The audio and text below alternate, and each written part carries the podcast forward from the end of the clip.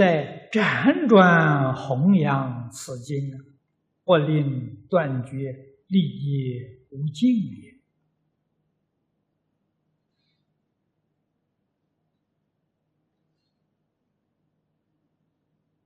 佛法要弘扬，佛法要流通。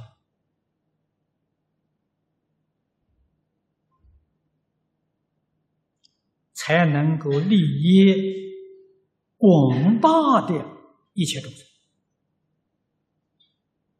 佛法决定没有自私自利。我们自己修行，做大众的榜样；我们团体修行，给其他团体做一个榜样。你看，在三皈依里面，“皈依僧，重中尊”，这句话什么意思？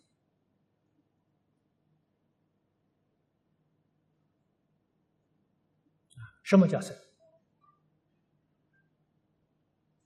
僧是活活啊，清净，六根清净，一尘不染。内心就是无助，就是此地讲的无实啊。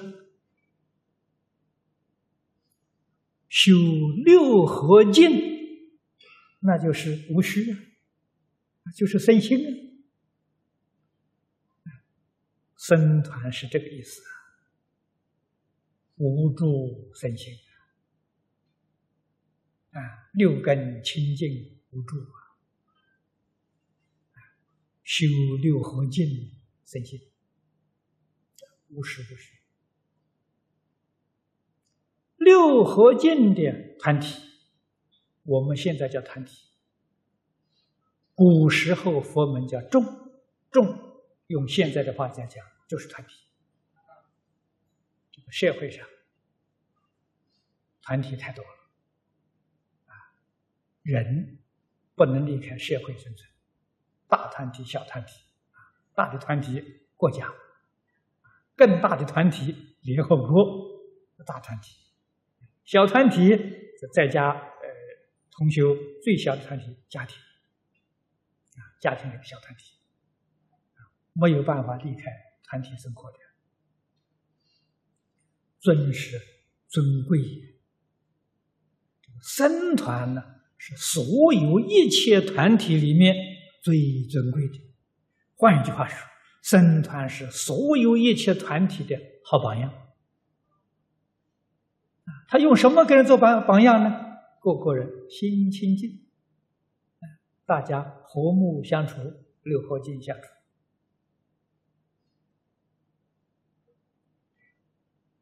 一个僧团的建立，会影响别别的团体，人家到那里一看。哎呀，这个团体会叫人生恭敬心，生羡慕心，他就想会想到我们要向他学习，这就是布施啊！不必要教啊，做出来给你看啊！僧团可贵，真正是一个僧一个僧团，祝福护念。龙天拥护啊！啊，那个护法神护持谁？护持真正的僧团。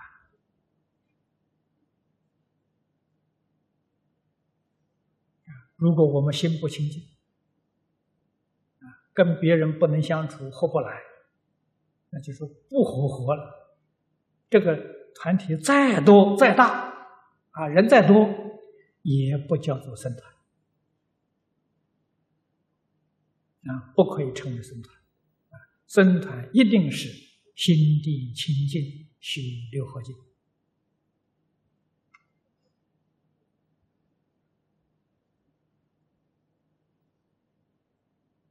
那么这个意思就是要辗转弘扬，啊，僧团里面就肩负这一个使命啊。承担这个责任的。一个道场，诸位要晓得，不管是大小，主持就是承担责任的人，他的责任就是弘化一方，啊，主持就像一个学校校长一样，他要负责任的，校长可以不讲经，可以不说话，可以不上课的。聘请教员，那个教员是不是真正善知识？这是校长的责任。啊，聘请一个好的善知识，这一方众生都得利益。啊，如果请的不是真善知识，那个校长要负责任的，校长有过失。校长有权。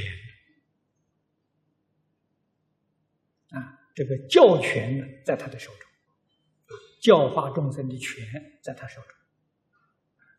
那么阿舍离就是教员，阿舍离是教员，啊，教员没有权，啊，教员呢有能力，啊，权跟能辨别清楚，他有能力替这个这个校长办事。啊，校长所交代他的这个任务，他要认真把它完成。所以一个寺院就跟一个学校没有两样。啊，实在诸位仔细去观察，我们中国丛林制度跟现在的学校没有两样。啊，主持校长，首座教务。管教务，为诺管训导，建院是总务。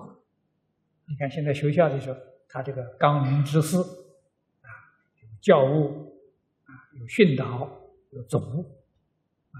我们佛门里面名称不一样，但是职务完全相同啊。所以你仔细去观察，它是学校的组织。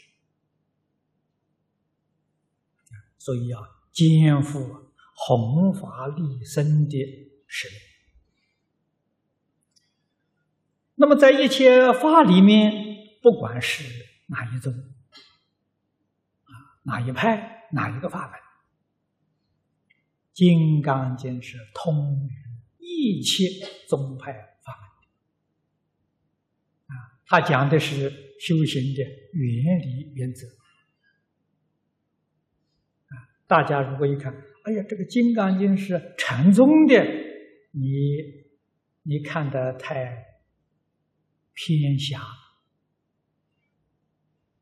啊，偏见下降。《金刚经》的教义是通一切法门啊，不但是整个大乘法，你小乘法也包括在其中。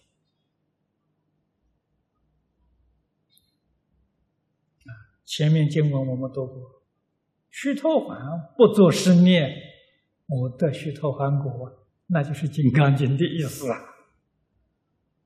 那就是无住身心的意思啊，可见的通小乘啊，啊，没有一法不通啊，不但通小乘啊，通世间法了。世间人要学会《金刚经》这个方法，在世间建大功立大业，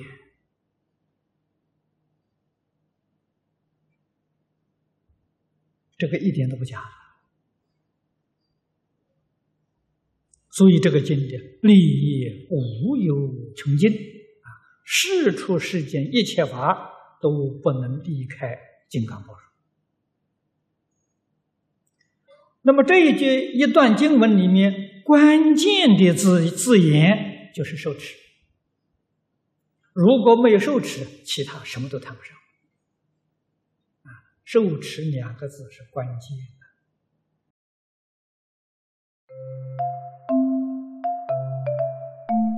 如果喜欢我们的影片，欢迎订阅频道，开启小铃铛，也可以扫上方的 Q R code，就能收到最新影片通知哦。